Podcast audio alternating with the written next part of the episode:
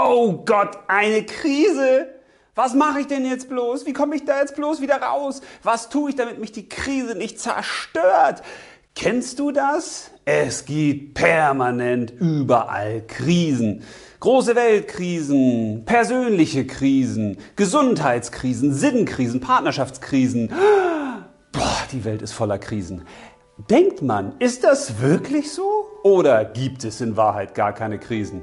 Genau darum geht es in der heutigen Folge von Soul Money. Babada.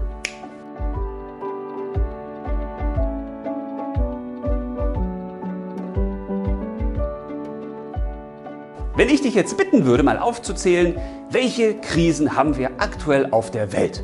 Dann werden dir wahrscheinlich so ein paar einfallen. Und wenn ich dich bitte mal die Krisen aufzuzählen, in denen deine Freunde stecken oder gesteckt haben, deine Eltern, deine Kinder, dein Partner, deine Partnerin, Arbeitskollegen, Arbeitskollegin oder die Nachbarn oder du selbst, dann wird dir auch was einfallen. Das heißt, jeder von uns hat einen Bezug zu Krisen, zumindest denken wir das. Und wenn ich dir jetzt sage, hm, Krisen gibt es eigentlich gar nicht, dann wirst du sagen, ja, genau, das weiß ich doch aus eigener Erfahrung, dass es Krisen gibt. Ja, das mag so sein, aber ich möchte versuchen, einen anderen Blick auf die Dinge zu werfen, denn Krisen machen etwas mit uns Menschen. Krisen machen uns in der Regel klein. Sie machen uns Angst. Sie machen uns eng. Und das ist eben ein großes Problem. Wenn wir eine Krise haben, dann sind wir häufig nicht nur ängstlich und eng, sondern wir haben auch Unsicherheit in uns. Wir wissen nicht, was wir tun sollen. Meistens rennen wir dann kopflos durch die Gegend. Wir können nachts nicht schlafen. Wir haben schlechte Gefühle. Wir strahlen was Schlechtes aus und dadurch kriegen wir auch wieder nicht so schöne Sachen zurück. Also wie kann man jetzt damit umgehen? Wie kann man anders damit umgehen? Ja, einerseits könnte man natürlich sagen, okay, wir machen es wie die Chinesen, die haben ja schließlich auch zwei Schriftzeichen, die sie dann zusammenfügen und das zusammen ergibt Krise, nämlich Gefahr und Chance. Und wir könnten ja sagen, also in der Krise ist natürlich die Gefahr, ist klar, aber es liegt da auch eine Chance drin. Man kann das ja auch positiv sehen. Ja, aber ich glaube, das ist schon eins der großen Probleme, dass wir die Krise überhaupt beurteilen. Ich glaube ja sowieso, dass das Beurteilen ein Riesenproblem ist in der gesamten Menschheit. Wenn wir mal aufhören würden zu urteilen, dann wäre die Welt wahrscheinlich total friedlich. Und wir wären auch richtig in Harmonie und in Balance und in Einklang mit uns selbst und auch mit anderen. Wenn du aufhören würdest zu urteilen, ob mein Haar gerade sitzt, ob dir das Sakko gefällt, ob der Ton gut ist und ob dir der Inhalt gut gefällt, dann würdest du vielleicht auch noch mehr mitnehmen als das, was du vielleicht hoffentlich sowieso schon mitnimmst.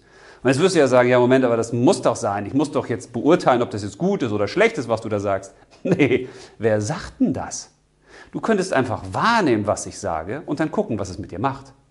Das Problem ist nämlich, wenn wir urteilen, dann erheben wir uns über jemand anderen und sagen, ja, das finde ich richtig, das sehe ich auch so. Nee, das ist äh, falsch, das gefällt mir nicht. Das ist gut, das ist schlecht, das ist äh, richtig, das ist falsch. Und das ist ein Problem. Also üb das mal, wenn du morgens aufstehst und dann gehst du aus dem Haus und dann siehst du andere Menschen, die nicht zu beurteilen. Das ist gar nicht so einfach. Oder wenn du irgendeine Situation erlebst, die nicht zu beurteilen, das ist gar nicht so einfach, weil wir fallen automatisch ins Urteil. Und dieses Urteil ist eben, tja, wie es ja schon im Wort angelegt ist, ein Teilen. Wir teilen uns damit vom anderen, weil wir uns über ihn erheben, wenn wir sagen, wie sieht der denn aus? Das kann man ja gar nicht machen. Aber wir teilen uns auch von den Aufgaben, die uns gestellt werden. Weil wenn wir sagen, die Aufgabe ist gut oder ist schlecht, dann sind wir eben kein Teil mehr von ihr. Wir könnten vielleicht noch sagen, okay, bei den Aufgaben, die gut sind, die mögen wir ja und da ist das Urteil belebend und das freut uns. Ja, nee, weil immer dann, wenn es was Gutes gibt, gibt es auch was Negatives. Das heißt, wenn wir sagen, die Sache ist aber jetzt besonders gut, dann führt das woanders dazu, dass wir da sagen, ja, das ist aber wieder schlecht. Das heißt, wir kommen ja gar nicht mehr raus aus dem Urteilen. Deswegen sollten wir damit aufhören. Warum es grundsätzlich eine blöde Idee ist, zu beurteilen, das erkläre ich in einer anderen Folge. Aber für diese Folge ist es auch wichtig, weil wenn du eine Krise schon beurteilst als negativ, ja, dann hast du natürlich schon ein Problem. Weil dann springen alle Alarmsignale an, die da in dir sagen, ich will das nicht, das ist Mist. Du bist fokussiert auf die negativen Sachen. Du kommst in eine Enge, du kommst in eine hektische Umtriebigkeit, du kommst in Unsicherheit und das führt selten dazu, dass du gute Entscheidungen triffst und dass du vor allen Dingen nicht in deiner Mitte bist. Das ist eben das Problem. Es reißt dich aus deiner inneren Mitte raus. Das ist quasi wie so ein Tornado. Warum ist es im Auge des Tornados windstill? Das ist ja sensationell. Eigentlich müsste man sich ja immer nur mit dem Tornado bewegen, weil da drin ist es ja wirklich windstill. Und außenrum, da tobt der Sturm. Das heißt, wenn jetzt eine Krise kommt, dann bist du eben nicht im Auge des Orkans, sondern du bist im Orkan, im Tornado drin und wirst rumgewirbelt. Stell dich doch da erst gar nicht rein. Beschäftige dich doch gar nicht damit, ob das jetzt gut oder schlecht für dich ist. Und wie das geht, das will ich dir gleich zeigen. Vorher ist es allerdings wichtig zu verstehen, warum beurteilen wir Dinge denn als Krise? Also eine Krise ist häufig eine große Veränderung. Wenn man das mal nur von der Wortdeutung her nimmt, dann ist das einfach der Höhepunkt oder der Wendepunkt einer falschen Entwicklung. Das heißt, da ist vorher immer irgendetwas falsch gelaufen und jetzt kommt die Krise und das ist sozusagen die Spitze des Eisbergs, da wo man wirklich sagt, boah, jetzt knallt es aber richtig. Ja, und das kann jetzt so oder so ausgehen. Auch da gibt es ja beide Richtungen, aber meistens ist so eine Krise etwas spitz zulaufendes. Da gibt es wenig weiter so, sondern es geht mehr, jetzt geht es extrem in die Richtung oder extrem in die Richtung. Und jetzt kann man sagen, das ist die Gefahr, das führt zum Tod, zur Arbeitslosigkeit, äh, zu ganz schlimmen Dingen oder es führt halt zu guten Dingen, wenn man es gut wendet. Man könnte aber auch einfach sagen, nee, ich lasse das Urteil einfach mal weg, weil ich kapiert habe, wie wir so insgesamt funktionieren, wenn Veränderungen auf uns zukommen, wenn Unerwartetes passiert. Weil es ist ja so, dass wenn Unerwartetes passiert, dann sagen wir ganz häufig, ja, das ist Zufall. Und wenn uns das gefällt, dann sagen wir, das ist aber ein Glück. Und wenn uns das nicht gefällt, dann sagen wir, ja, das ist aber Unglück jetzt. So eine Krise ist dann natürlich Unglück.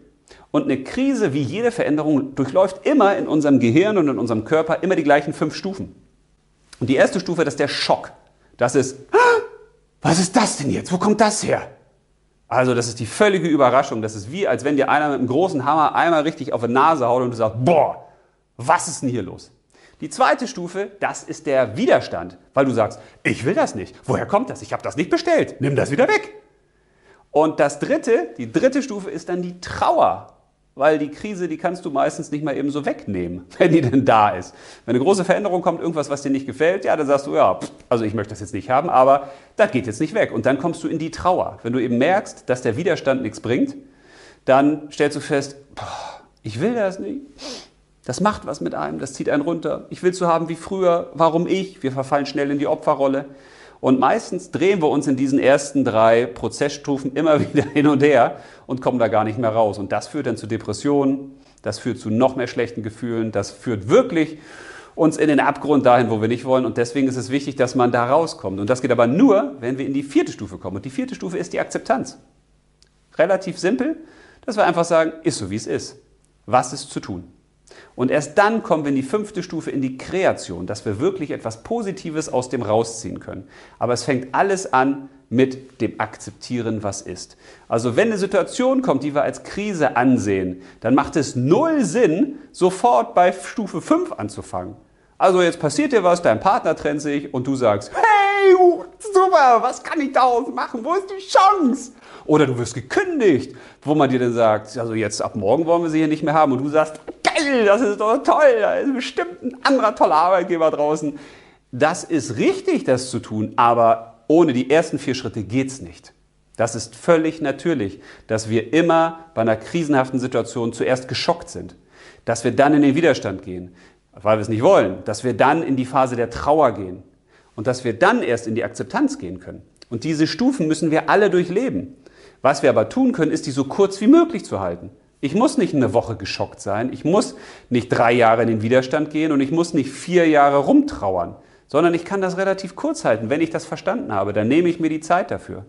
Es gibt eine wunderbare Geschichte äh, von einer Beerdigung in Deutschland, wo die Trauergemeinschaft am Grab steht und dann wird eine Rede gehalten und dann verabschiedet man sich von dem Toten und wie das hier bei uns ja so ist, wir haben ja so ein Problem, unsere Emotionen, unsere Gefühle rauszubringen und alle stehen dann da und es ist ganz still und es ist eine beklemmende Stimmung und dann geht die Trauergemeinde weg. Und in der Familie gibt es auch einen Brasilianer und dieser Brasilianer hat sich die ganze Zeit zurückgehalten und geht an das Grab des Verstorbenen und rastet total aus. Er schmeißt sich auf die Knie, schlägt mit den Fäusten in den Boden, brüllt, weint, schreit und die Trauergemeinde steht abseits und weiß gar nicht, was sie da machen soll. Und einige überlegen schon, sollen wir da hingehen, was macht er da? Aber nach ein, zwei, drei Minuten wird er auf einmal still, er steht auf, er wischt sich die Tränen ab und er geht zurück und er wird dann gefragt, was hast du da gemacht? Und er sagt, in unserer Kultur ist es so, dass wir einmal alles rauslassen, was drin ist. Und jetzt ist es gut. Und jetzt habe ich auch keine Trauer mehr. Jetzt habe ich es überwunden und jetzt kann ich es akzeptieren und jetzt kann ich wieder mit etwas Neuem anfangen. Und das ist ein Problem, was viele von uns haben, die diese Trauer eben nicht rauslassen, sondern die diese Stufen einfach nicht ausleben, sondern sie halten sie zurück. Und deswegen verharren wir auch im Schock, im Widerstand, in der Trauer und es geht immer weiter, weil wir diese Stufen nicht einfach mal konsequent durchleben und sie uns auch nehmen. Deswegen ist es wichtig, das immer im Hinterkopf zu haben, wenn ich jetzt in die konkreten Beispiele gehe, warum es aus meiner Sicht gar keine Krisen gibt. Gehen wir mal in das Thema der Sinnkrise. Weil es gibt ja Menschen, die haben eine Sinnkrise. Die suchen irgendwann nach einem Sinn in ihrem Leben, weil die sagen, Mensch, ich habe jetzt 30 Jahre das gearbeitet und irgendwie befriedigt mich das nicht. Oder ich habe jetzt, weiß ich nicht, irgendwas noch zu tun, aber ich habe keine Ahnung, was das sein soll. Und die suchen quasi wirklich nach dem Sinn ihres Lebens und sind in einer sinnlosen Zeit. Vielleicht kennst du das auch, dass man sich manchmal fragt, was soll ich jetzt hier eigentlich machen? Das war es jetzt, das kann es doch nicht gewesen sein. Also man hat dieses Gefühl, ich stehe jetzt hier am falschen Ort, aber ich weiß nicht, wo ich hingehöre. Und das ist natürlich richtig schwierig. Und da könnte man sagen, der hat eine Sinnkrise oder die. Man könnte aber auch einfach nur sagen, nee, der oder die hat keine Sinnkrise, sondern jetzt ist eine Aufgabe vielleicht erledigt und jetzt steht die nächste Aufgabe an. Und jetzt kann man einfach wieder diese vier, fünf Stufen durchgehen und sagen, okay, Erstmal bin ich geschockt und sage, oh Gott, irgendwas stimmt in meinem Leben nicht, irgendwas gefällt mir nicht, mir fehlt der Sinn. Dann kann ich in den Widerstand gehen und sagen, aber vorher war das doch richtig, was ich gemacht habe, oder war das jetzt nicht richtig? Ja, man kann das einfach durchleben. Man kann rauskommen aus der Trauer und dann kann man in die Akzeptanz gehen. Warum ist das eine Krise? Wenn wir diese Stufen überwinden und nicht der Vergangenheit nachtrauern, dann sehen wir die Aufgabe da drin. Und genau das ist das Entscheidende. Eine Krise ist immer eine Aufgabe, wie alles im Leben. Und wenn wir sie als Aufgabe annehmen, dann können wir sie mit unseren Gaben lösen. Weil in den Aufgaben, die uns gestellt werden, stecken ja die Gaben drin. Das sind einerseits die Geschenke, die uns die Aufgabe mitbringt, weil wir uns dadurch weiterentwickeln, aber es bedeutet eben im Umkehrschluss auch, dass die Gaben, die wir dazu brauchen, um die Aufgabe zu lösen, schon in uns angelegt sind. Uns passiert keine Krise, die wir nicht meistern können. Wir kriegen keine Aufgabe, die wir nicht lösen können. Und wenn wir das glauben und dem auch vertrauen, ja, dann gibt es eben auch keine Krisen. Und dann gibt es auch keine Beziehungskrise. Ja, wenn in der Beziehung was nicht funktioniert und nicht stimmt, dann gibt es auch Gründe dafür. Dann gibt es Gründe, warum es gewisse Fehlentwicklung gab. Und dann müssen wir uns auch eingestehen, was hat das mit uns zu tun? Müssen wir unser Verhalten ändern? Oder ist das eine Partnerschaft, die jetzt beendet werden muss, weil sie einfach nicht mehr weiterführt? Jeder Partner, jede Partnerin, die du aktuell hast oder die du hattest, hatte seinen oder ihren Sinn, weil es immer eine Aufgabe mit sich bringt, wenn wir einen neuen Partner, eine neue Partnerin haben. Und manchmal können wir uns mit dem Partner oder der Partnerin nicht weiterentwickeln und neue, weitere Aufgaben in Anspruch nehmen. Und dann sind die Aufgaben sozusagen erledigt. Und deswegen gibt es auch Partnerschaften, wo man das Gefühl hat, boah, die leben eigentlich nur noch zusammen seit 20 Jahren weil die einfach 20 Jahre vorher auch schon zusammen waren. Aber irgendwie verbindet die gar nichts. Ja, genau, daran liegt das. Und dann gibt es natürlich auch Gesundheitskrisen. Aber auch Gesundheitskrisen gibt es aus meiner Sicht nicht. Denn alles, was in unserem Körper so vor sich geht, das ist ein Spiegel von unserem Selbst. Und das mag jetzt hart klingen, wenn es Menschen gibt, die sagen, ja, aber ich habe ja Depression und ich habe ja Krebs und ich habe ja, ich habe ja, ich habe ja. Ja, ist richtig. Das klingt auch hart. Für den Verstand klingt das richtig hart. Aber wenn man daran glaubt, dass wir alle über eine wahnsinnige Kraft verfügen, über eine wahnsinnige Energie, dass wir zumindest fast alles selbst heilen können, was wir in uns haben an Problemen. Also ich bin ja davon überzeugt, dass wir sogar alles heilen können, aber da muss man ja gar nicht mitgehen. Aber wenn man mitgeht, dass man sagt, wir können relativ vieles selbst heilen, ja, dann sind Gesundheitsprobleme auch keine Gesundheitskrisen, dann sind das einfach Aufgaben.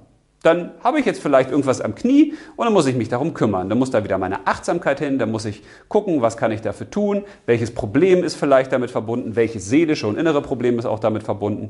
Und dann kann ich mich dessen auch annehmen. Wenn ich die Gesundheitsprobleme nicht als Krisen ansehe, sondern als Aufgabe, und ich habe jetzt irgendwas an der Schulter, am Arm oder ich habe irgendwie Verdauungsprobleme, dann kann ich ja sagen, okay, was stimmt denn nicht?